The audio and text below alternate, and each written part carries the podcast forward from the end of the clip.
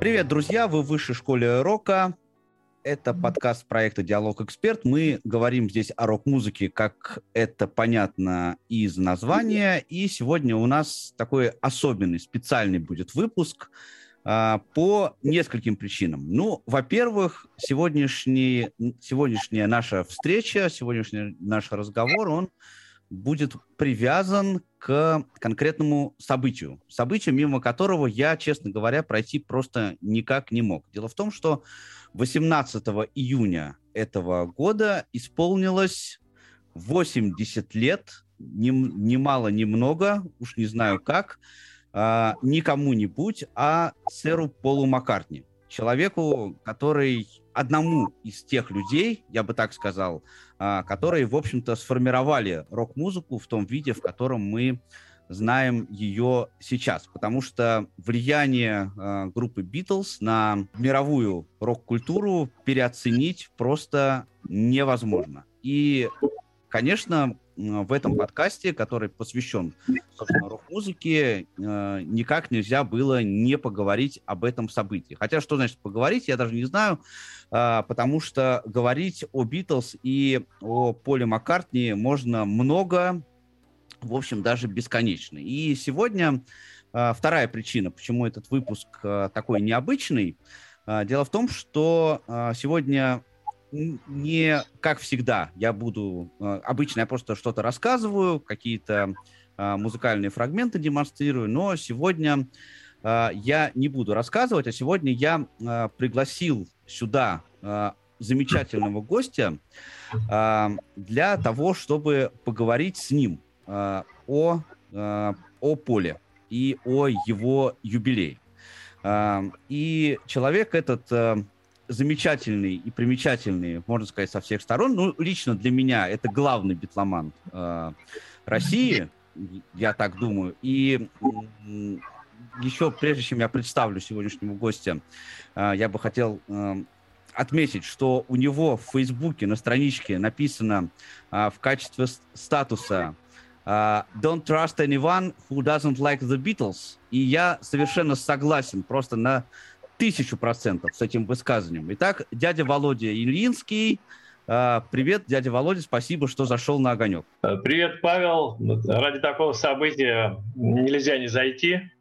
Всю жизнь очень любил Пола. Считаю, что это абсолютно в музыке лучший мелодист. Это какой-то Моцарт, наверное, нашего времени. Вот поэтому с удовольствием готов о нем поговорить. Давайте мы немножко обозначим, дорогие друзья, сегодняшнюю концепцию. Вот э, у нас выпуск называется «Открытка для Пола», как вы заметили.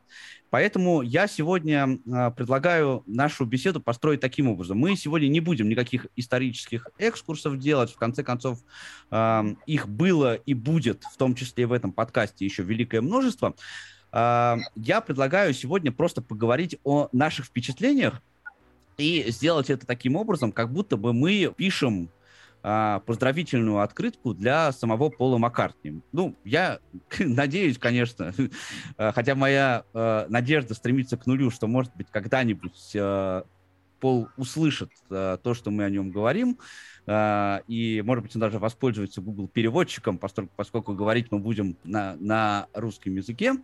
А, но, тем не менее, мы будем вот из этого исходить. И когда мы пишем а, поздравительную открытку какому-нибудь а, дорогому для нас человеку, у нас есть два как бы таких аспекта, как мы это делаем. Да? Мы сначала говорим о положительных каких-то приятных и замечательных для нас качествах этого человека, а потом а, мы что-нибудь ему желаем. И вот этот разговор мы построим сегодня, постараемся, во всяком случае, построить его а, в таком ключе, хотя, конечно, я не хочу привязываться ни к каким абсолютно рамкам и, а, и критериям. А, но начнем, давай мы с тобой вот... А, говорить о Поле, говорить о его достоинствах. Ты уже сказал о том, что э, Пол Маккартни это лучший, на твой взгляд, мелодист. А, а вот как ты думаешь, из всех четырех участников Битлов э, Пол Маккартни чем выделя... выделялся от, э, от остальных. Был ли он э, ведущим звеном в этой, в этой группе? Был ли он ведущим мелодистом э, в этой группе? Э, ну, все дело в том, что э, ну, первое время, когда я начал слушать Битлз, я же вообще все мы, никто ничего не знал. Они толком не знали, вот если даже нам показали бы фотографии, мы бы никогда не смогли сказать поначалу, кто тут Джон, кто Пол и так далее. Э, потом постепенно мы все это стали узнавать. Мы стали узнавать имена, мы стали различать голоса. И вот к своему изумлению я вдруг обнаружил, что все, что мне больше всего нравится, поет Пол. Это такое первое было открытие. Мне кажется, что долгое время он был, как сказать бы получше, он был, наверное, теневым лидером. Потому что э, реальным лидером был, конечно, Джон. Но к концу существования Битлз мы видим, что э, как бразды правления постепенно стали переходить именно к Полу. Особенно после смерти Эпстайна. То есть все, что Битлз затевали, вот давайте вспомним. Вся эта история с фильмом Magical Mystery Tour, идея Пола. Чуть раньше была идея э, сержанта, принадлежит Полу. Э, вся эта история с записью Get Back – это идея Пола. То есть Пол был трудоголиком, и он всех тащил как бы в работу. Он всех заставлял напрягаться, не плыть по течению, как бы плыть по волнам, а он всех впрягал в работу. Кто больше всех хотел продолжать выступать? Пол. Кто больше всех хотел сохранить группу? Пол. То есть вот Пол был абсолютно, с моей точки зрения, лидером.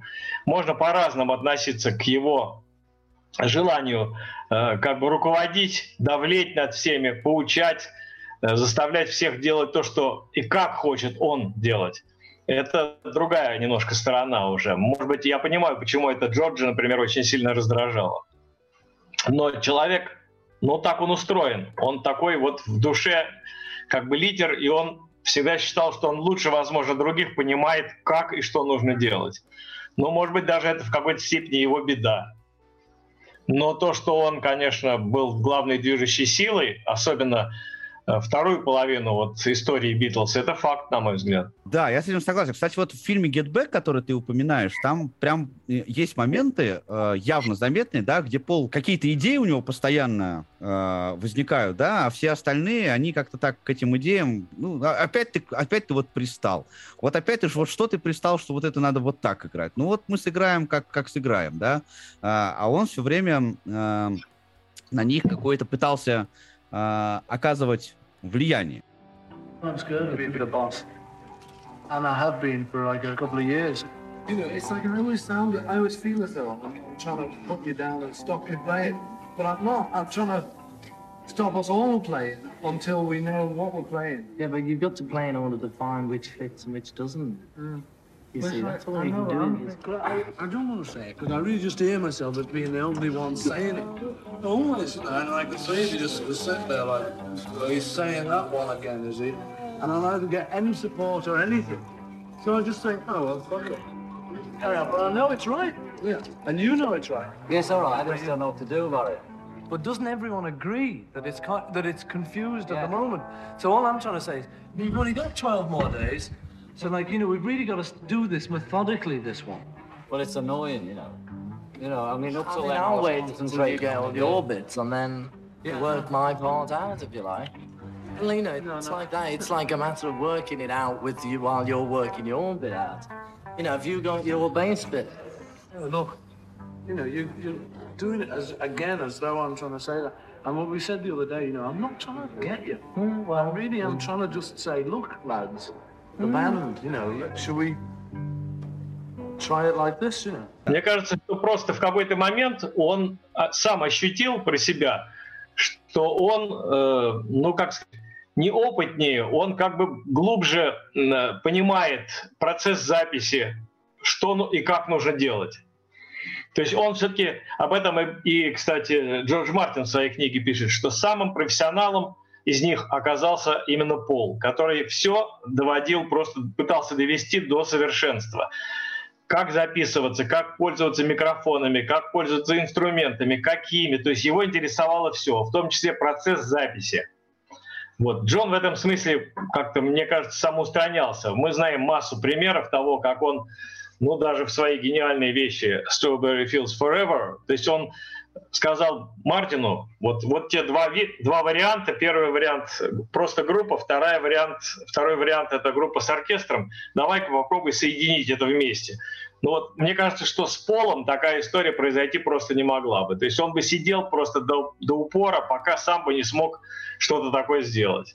А Джон, он как бы вот, то есть он быстро терял интерес может быть, его интересовали как бы следующие какие-то вещи, то, что он, то, что еще в зачаточном состоянии находится.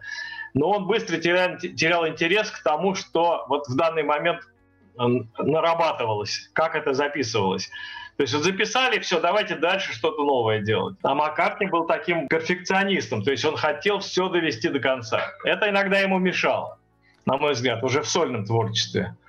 Потому что бесконечный как бы вот это вот продакшн, постпродакшн и доработки, они как бы некоторые вещи превращали в, ну, в какую-то, э, ну не скажу, что какофонию, но как бы был перебор всяких наложений, перебор вмешательства в начальную мелодию. Начальная мелодия гениальная, все доработки делали ее только хуже. Да, и с этим я тоже соглашусь. Uh, у меня две мысли по этому поводу есть. Вот uh, первая мысль это uh, то, что влияние Пола во второй половине существования Битлз, оно взялось не с потолка, да, потому что даже в официальной биографии группы есть указание на то, что уже в 1965 году а, по большому счету и Джордж, и Джон, они как бы начали, ну, как сейчас говорят, забивать да, э, на музыку. Там Джон любил сидеть дома целыми днями, смотреть телевизор.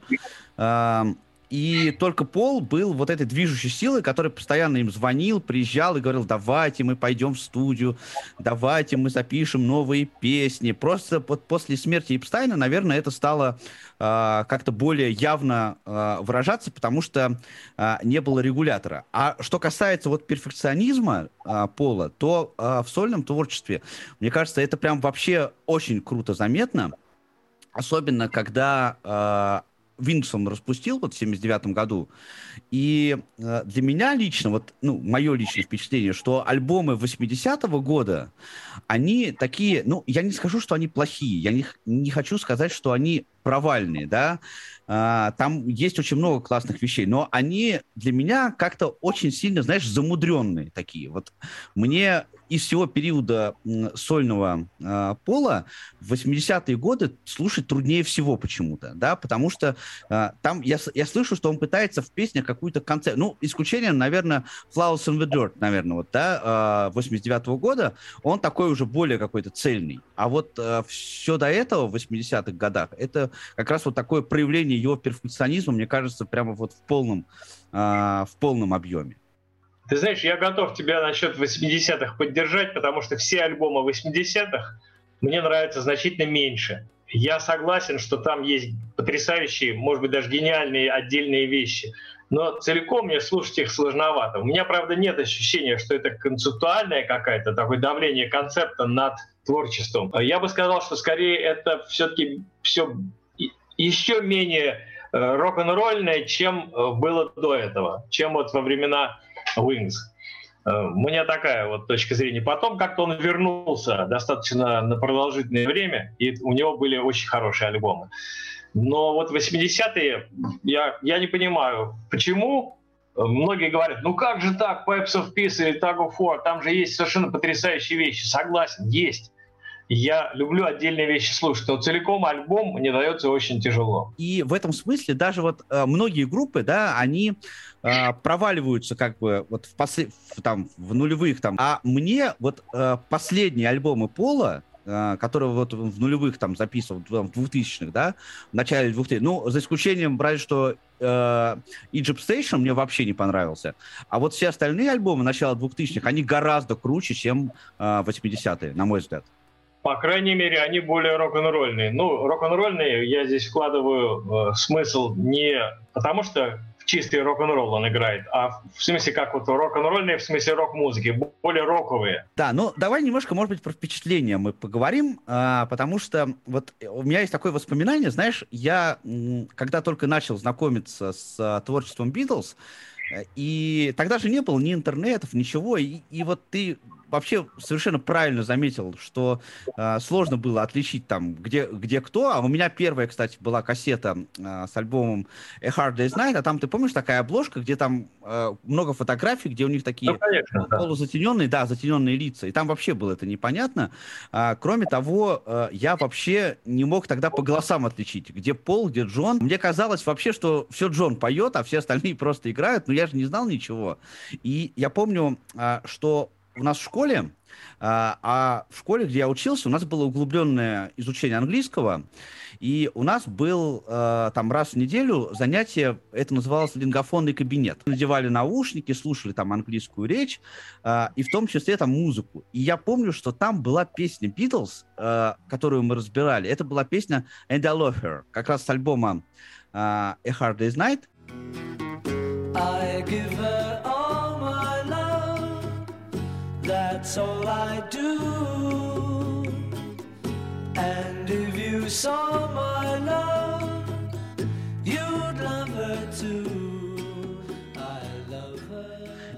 это было одно из моих самых сильных как раз впечатлений детства, да, когда я, я слушал Битлз, я просто приходил вот на этот урок английского языка и сидел просто и ждал, когда же, когда же, хотя у меня была уже одна кассета с Битлами, но я сидел и ждал, когда же зазвучит вот эта вот а, песня, и я просто поймаю а, вот это вот удовольствие, вот этот кайф от того, что я еще сейчас на этом уроке там две минуты послушаю Битлов. Какой год это был? Слушай, я сейчас тебе скажу, это был где-то 92-93 год. Теперь представь себе 65 или 66 год, когда вообще никто ничего не знал. И у меня были э, дома две фотографии Битлз. Одна из журнала «Англия», я вырезал, мне родители выписывали журнал «Англия», я вырезал оттуда. И вторая из английской коммунистической газеты «Morning Star» газетная фотография. Это все, что у меня было про Битлов. Потом, значит, я стал обладателем первой сорокопятки, но это эпишка была, где четыре песни. И она была с цветной обложкой. И вот я смотрел на эту фотографию, ну, представь себе, по сравнению с журнальной или газетной фотографией, вот ну, цветная конечно. фотография. И я все время думал, а кто из них поет, кто из них, кого как, как зовут, кто из них там Маккартни, кто из них Леннон. Я даже имен, может быть, не знал. Я знал только, что вот авторство Леннон Маккартни. Все, то есть я даже имен не знал. Представь себе, вот какое тогда, э, ну, как бы, как, какова была ситуация с информацией в целом, да? И потом, когда постепенно ты что-то начинал узнавать, ты, ну, как бы ты узнавал больше, больше, больше. Никто не знал вообще, не мог сказать, даже подсказать из друзей, из знакомых, а с какие вообще у них пластинки существуют, что искать, что пытаться записать, что слушать. Сколько песен вообще записаны битлами? Никто ничего этого не знал. А вот ты помнишь тот момент, когда ты уже понял, что вот есть, что, что Джон это Джон, что Пол это Пол. Я просто помню, ты рассказывал э, историю, что э, на первой как раз вот 45 которая у тебя была, там была песня Girl, которая тебя покорила.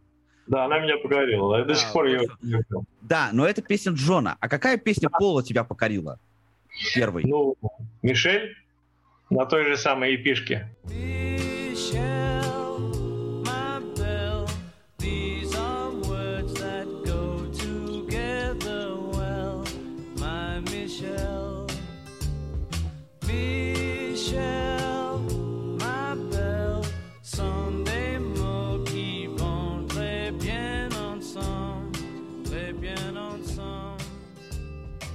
Ну, а вот в, как, в какое время ты э, как бы начал различать э, в битлах вот по Пола, Пола и Джона? По, ну, начал выделять Пола? Ну, как бы я в самом начале сказал уже, что я потом, когда уже прошло много лет с момента, когда я начал различать голоса, а это тоже на это, на это ушло несколько лет, наверное. То есть я думаю, что я уже в институте учился. То есть это какие-нибудь там 70-е годы, начало 70-х я стал, наконец, различать, что поет-то не один человек, а поют разные голоса. Я стал понимать, кто есть кто. Хотя тоже иногда момент путаницы возникал.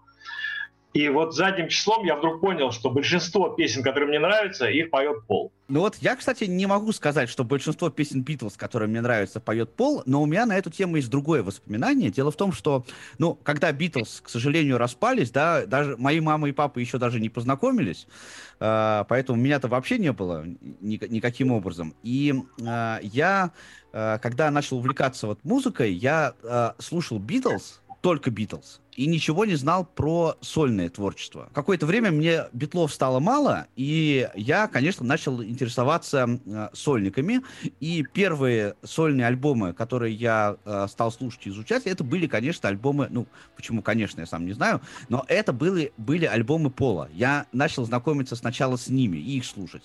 И потом, э, потом уже всех остальных. И вот тогда, я еще помню, это тоже вот был где-то, наверное, конец 90-х, э, что меня посетила мысль, что вот эти песни, я до сих пор, кстати, об этом думаю, когда я включаю сольники Пола, я до сих пор об этом думаю, что вот многие из песен, которые э, он исполняет, особенно времен Wings, они бы просто вообще отлично легли бы э, в битловскую какую-то парадигму, в битловскую концепцию. То есть если бы Битлз не, не распались, то эти песни просто бы очень круто звучали бы у Битлов. Абсолютно, ты прав, на, просто на 200%. Э, у меня просто ситуация немножко была другая, но все значительно раньше произошло. То есть я учился на первом курсе. И к этому моменту, наконец, там, благодаря тому, что я в институте уже познакомился с многими ребятами, которые тоже это все слушали и любили, я, наконец, э, узнал, какие вообще существуют альбомы у Битлз. И я как-то постепенно стал входить, и мне родители привозили из заграничных поездок каждый раз там одну пластинку или две. И вот в этот самый момент, когда я вроде бы начал догонять уже вот битломанию, и стал уже понимать, что вот свежий альбом называется так, что вот вышел там, скажем, Эбби Роуд, и вдруг приходит известие, что Битлз распались. Это была просто катастрофа какая-то для меня. Потому что, ну как, я наконец все догнал, и вдруг э, оказывается, что все закончилось уже к моменту, когда я догнал. Поэтому, когда вот э, летом после первого курса э, мне приятель позвонил, одногруппник мой, сказал, что у него есть запись. Нет, вру, не одногруппник, это мой дачный приятель позвонил и сказал, что у него есть запись первого сольного альбома Пола. Это было счастье настоящее, потому что, ну пусть не Битлз, но какие-то осколки Битлз, они продолжают существовать. Ведь тогда никто не мог точно сказать, прекратят вообще существование как музыканты все участники Битлз или нет. Никто же ничего не знал, опять-таки, в то время, 70-й год. И вдруг выясняется, что, оказывается, есть уже целый альбом Маккартни, а чуть позже, еще к концу лета, мой одногруппник, э, он сказал, что у него есть запись первого сольника Харрисона. И мы договорились, что как только мы э, лет, после лета, э, в сентябре, выходим снова на занятия уже на второй курс, мы собираемся, и он переписывает у меня э, сольник Маккартни, а я у него вот этот тройник Харрисона. И это, конечно, был совершенно удивительный момент, когда вдруг выяснилось, что все не умерло все-таки окончательно. Пускай разрозненно, но каждый из них продолжает что-то делать.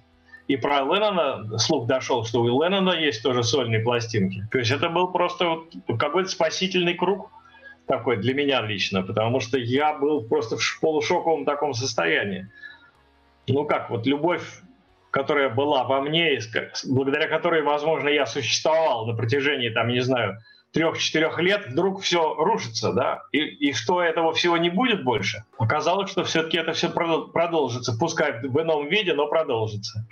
Но ты знаешь, вот если перескочить э, из того времени во время сейчас, это же до сих пор спасательный круг, да, до сих пор Пол э, Абсолютно. да, выпускает, выпускает пластинки. И я вот здесь, знаешь, о чем хотел вспомнить? Когда э, в 2003 году э, Пол приехал в Москву первый раз, для меня это было просто вообще какое-то совершенно невероятное событие, но я на тот концерт не попал. Вот я не смог. Я учился тогда в институте на третьем курсе. А, ну, с деньгами было не очень хорошо. Билет стоил, я помню, вот минимальный билет стоил, по-моему, полторы тысячи. Для меня это были прям серьезные тогда деньги. И я не смог попасть на этот концерт. На него попали два моих друга. А, и потом, но я вот ловил просто какую, каждую какую-то вот информацию, да, какие-то по телеку показывали, какие-то э, сюжеты, э, какие-то фрагменты интервью. Вот эти мои друзья, которые были на концерте, они так про это, про все рассказывали, но я просто вот совершенно э, какая-то у меня была, с одной стороны, эйфория, да, а с другой стороны, на концерт я так и не попал, э, на Красную площадь. Я э, впервые э, попал на концерт Пола в 2011 году в Олимпийском. И тогда я, ты знаешь, ну, во-первых, я считаю, что это одно из э, самых э, лучших событий в моей жизни, знаковых таких событий.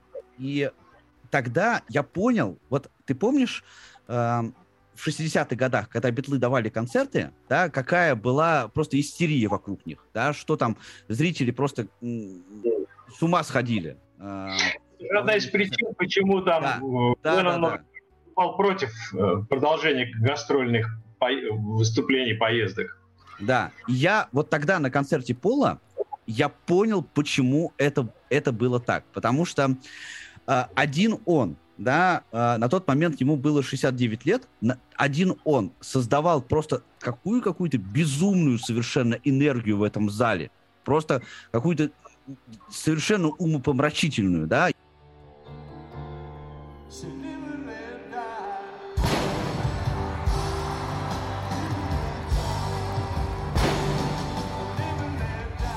Я еще так получилось, что я еще оказался очень близко к сцене. Там, когда вот пиротехника взрывалась, я прям вот чувствовал вот это вот жар на лице от, э, от этих эффектов.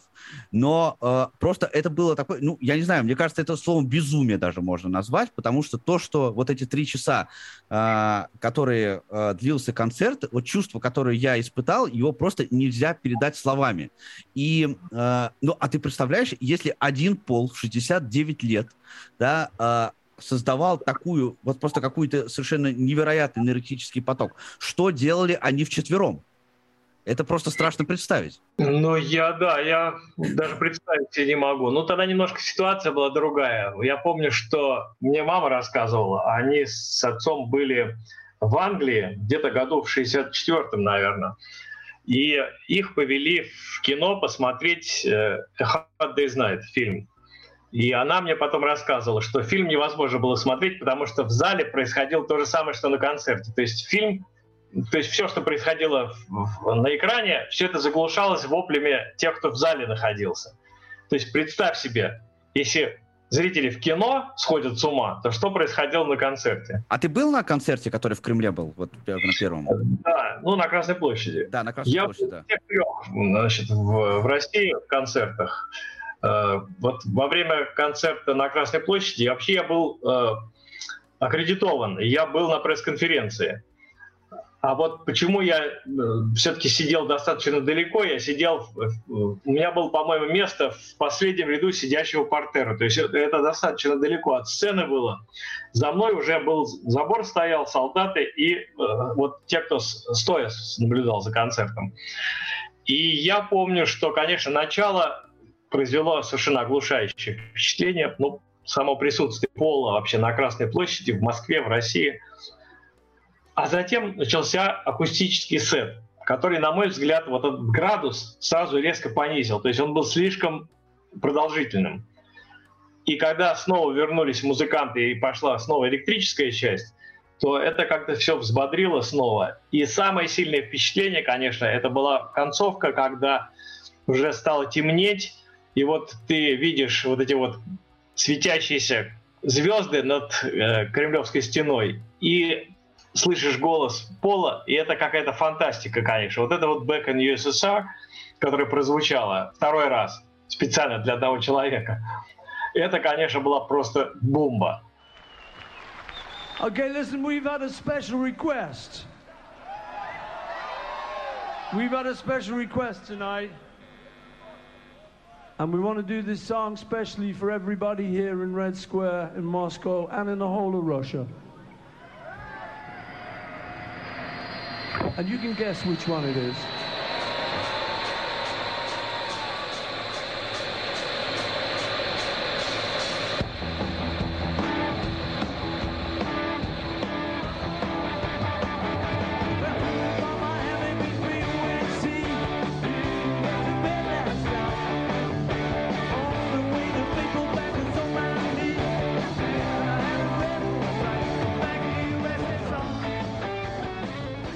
Самый сильный концерт, с моей точки зрения, это было все-таки выступление Пола в Питере. Может быть, потому что я находился вот прямо перед сценой, вот среди тех, кто стоя слушал концерт. Как это, фэн-зона называется? Да, да, да, да. И там вообще удивительная вещь, ведь, ведь пока все собрались и ждали концерта, шел дождь. И концерт начался под аккомпанемент дождя. И вдруг Пол начинает исполнять I'll follow the sun, и в этот самый момент выходит из, из-за туч солнца и озаряет вот все происходящее солнечным светом. Это был какой-то момент просто магический, волшебный момент был совершенно.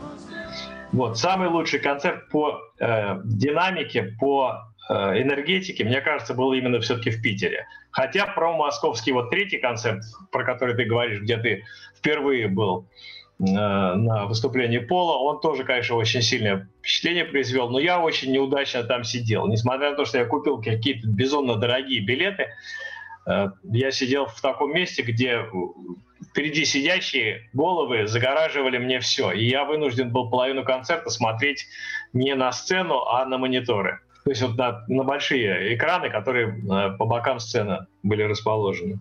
Это очень сильно все, конечно, попортило. Но в смысле энергетики, я с тобой соглашусь, это была фантастика. Слушай, а если ты был на пресс-конференции в 2003 году, тебе удалось Полу задать Нет, вопрос? не удалось. Там, значит, было, представь себе, какое количество народу ну, да, было. конечно. Там в основном телевизионщики были. Хотя вот мой приятель э, Гоша, Гоша Масишвили, он умудрился за задать вопрос, какой, не помню уже сейчас. Но вот он как-то пробился. Но он был таким человеком, то есть он, он мог пробиться. Я скромненько где-то там в третьих рядах находился. Но мне было просто важно его услышать, посмотреть, потому что все равно это было все где-то в 10 метрах от меня. И видеть Маккартни вот так же, как, кстати, на питерском концерте, да, в 7-8 метрах, и видеть вот выражение лица, как он реагирует на какие-то реплики из зала, это, это дорого стоит, это отдельный как бы момент такой. То есть это помимо э, самого концерта, помимо музыки, песен, э, э, вот мимическая реакция это, это незабываемая совершенно вещь. То есть ты видишь перед собой не какого-то идола, да, который со сцены там что-то такое вещает, поет, неважно. А ты видишь живого человека, его человеческую реакцию. Но он вообще на концертах очень круто себя ведет. И тот московский концерт, вот, на котором я был, он такое же впечатление у меня оставил, да, потому что вот, это, вот эти его фразы, которые он по-русски говорил, которые он выучил, но это все настолько вот классно прям все это а, смотрится и слушается. Я вот помню еще, что когда концерт начался, ну, для меня это было потрясение, как я уже говорил, довольно серьезное. И там а, первый он начал с Magical Mystery Tour, а, и вот первые две песни, когда, когда э, они на, вышло, он вышел с музыкантами, они начали играть, Uh, они для меня вообще в каком-то тумане прошли совершенно. Вообще непонятно. Я осознал вот себя uh, перед сценой на концерте Пола Маккартни только когда вот он uh, третью вещь начал, это была All My Lovin'. А, вот тогда я вот начал как-то вот осознавать, что, что вообще происходит со мной. Привет, чуваки!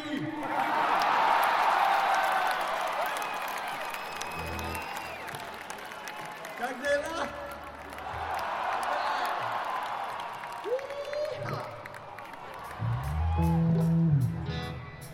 Okay, we're gonna have a party here tonight in Moscow.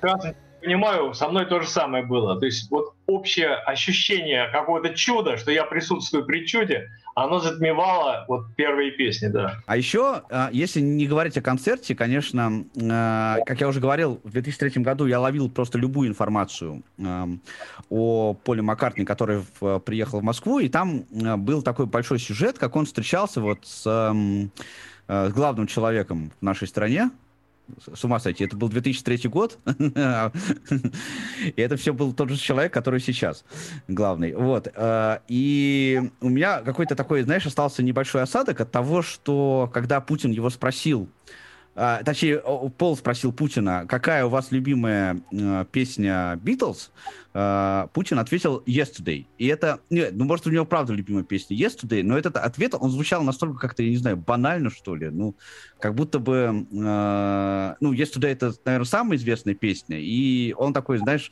сделал ответ такой самый, самый ожидаемый.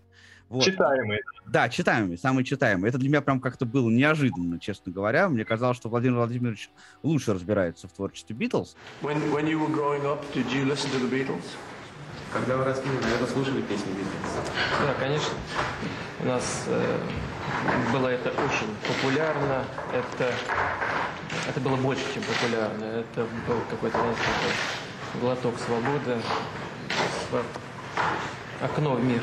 Ваша, ваша музыка, ваше творчество. It was, uh, it was banned by the authorities, yeah? I understand. А, музыка была когда запрещена властями? Нет, это э, запрещено не было, но э, но ведь вам в 80-м году не разрешили выступать на Красной площади, это само по себе о чем-то говорит. No, the music itself was... У нас э, было все чрезмерно идеологизировано. Uh, но uh, я к чему это говорю? К тому, что очень много, вот от концерта еще у меня было очень много таких э, ярких впечатлений от песен, которые вот ты, ты столько лет знаешь песню там Yesterday или э, All My Loving, ту же самую, и вдруг ты ее слышишь, как человек, который ее написал, он прямо исполняет ее перед тобой.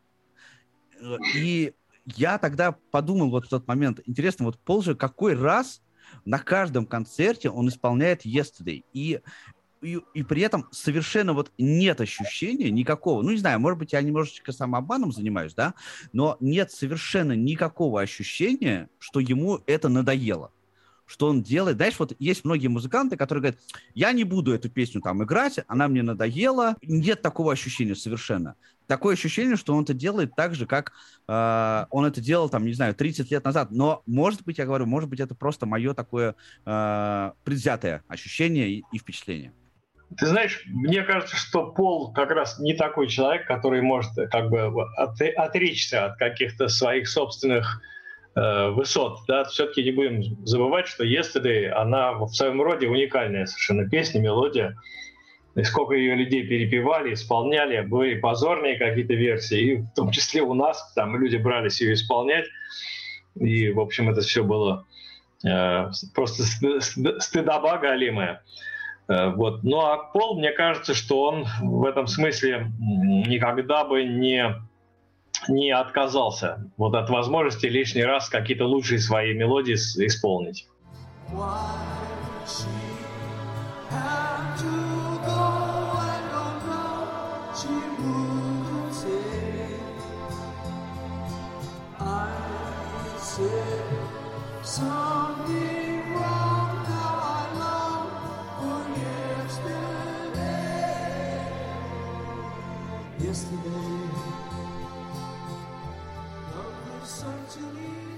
Давай в заключение вот э, перейдем к части, э, так сказать, пожеланий и поздравлений, потому что у меня, конечно, есть не только э, впечатления и воспоминания лично у меня, да, но мы с тобой вначале уже об этом говорили, что э, Пол это сейчас вот луч света, да, для нас, любителей Битлз, как, как и Ринга, но для меня лично Пол все-таки в большей степени. И мне бы э, хотелось э, пожелать ему э, в его юбилей и нам тоже в его юбилей.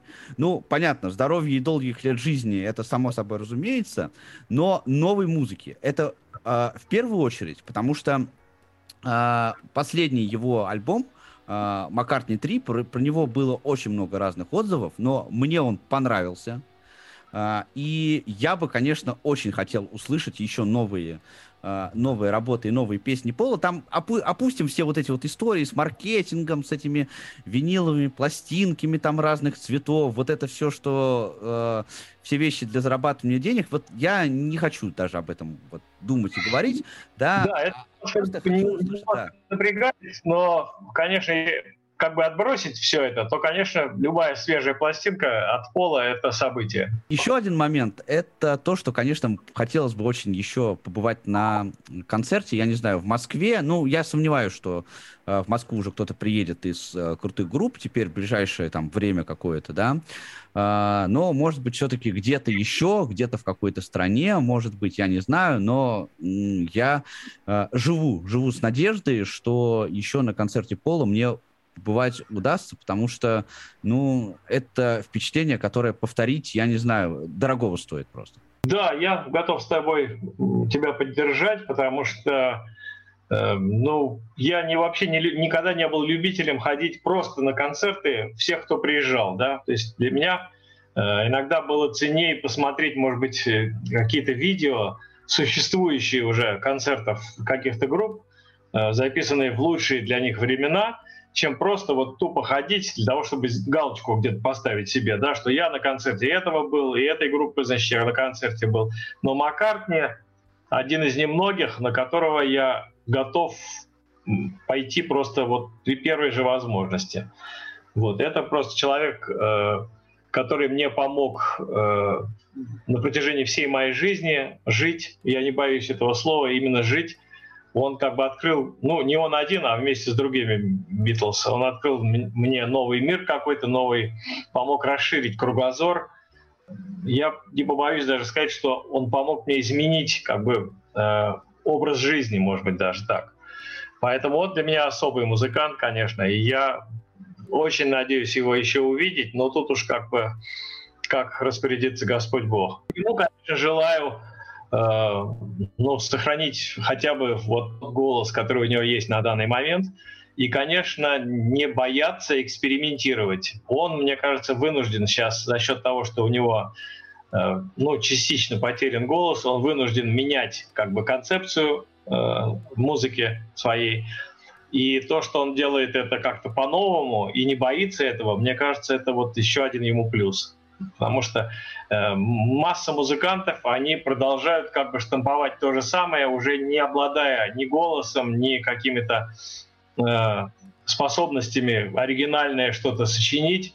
Они продолжают штамповать то же самое, что было там 10 лет назад, 20 лет назад. Пол все-таки не такой. Он продолжает идти вперед. Это, мне кажется, та черта, как раз, которая у него была всегда и которая позволила ему стать не просто известным, популярным, а, а стать по-настоящему великим музыкантом. Да, и мне кажется, что люди-то его еще любят в том числе за то, что вот он именно такой, что он не...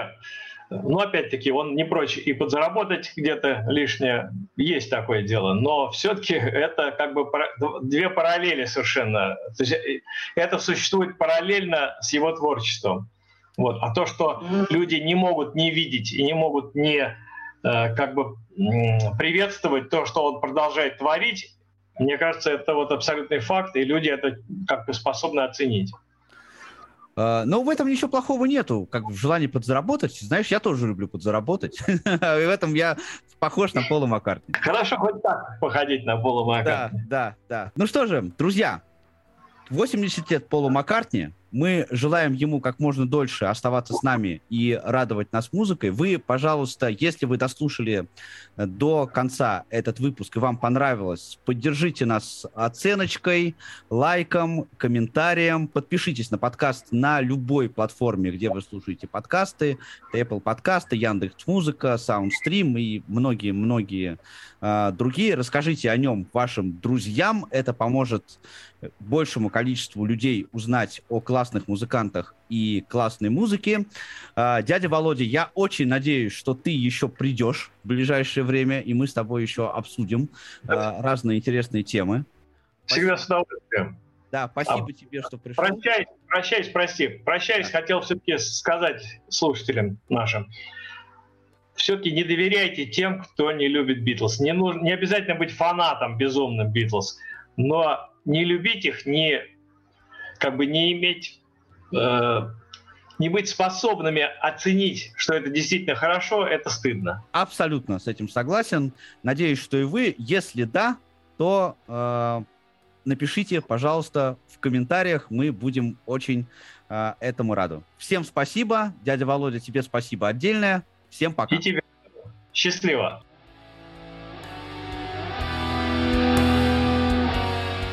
Этот подкаст создан в рамках проекта «Диалог Эксперт». Производство звуковой рекламы, подкастов и тифлокомментариев. Создание саунд-дизайна. Подробности по телефону плюс 7 903 233 34 30 и на сайте dialogexpert.com.